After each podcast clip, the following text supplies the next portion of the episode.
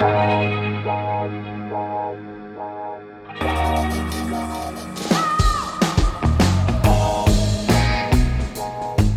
à lire, un podcast de Bernard Poirette.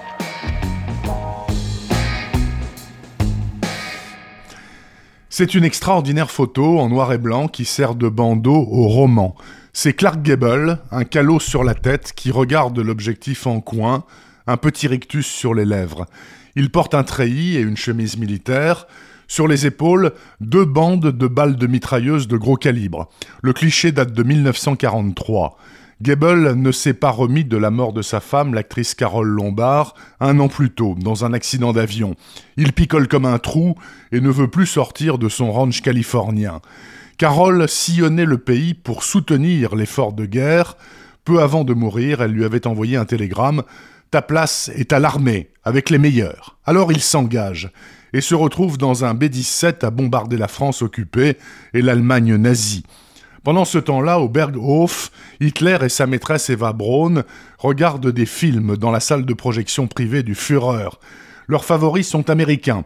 Autant en emporte le vent, New York-Miami ou Vol de nuit. En vedette, Clark Gable, que le couple adore et qui chaque jour balance des bombes sur Le Havre ou sur Cologne.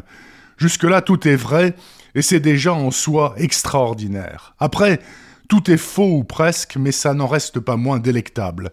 Pour regagner l'estime d'Eva qu'il sent mollir, Hitler a l'idée totalement incongrue de faire capturer Goebbels et de l'apporter en trophée à sa jeune compagne. Au programme, à minima, grand dîner d'apparat, soirée cinéma et déclaration de l'acteur sur l'absolue nécessité de stopper au plus vite cette guerre atroce. Coup de chance, le bombardier de Goebbels se fait descendre pas loin de Paris et se retrouve aux mains de la résistance. Mais aller le chercher dans les Yvelines sera tout de même plus simple qu'à Londres.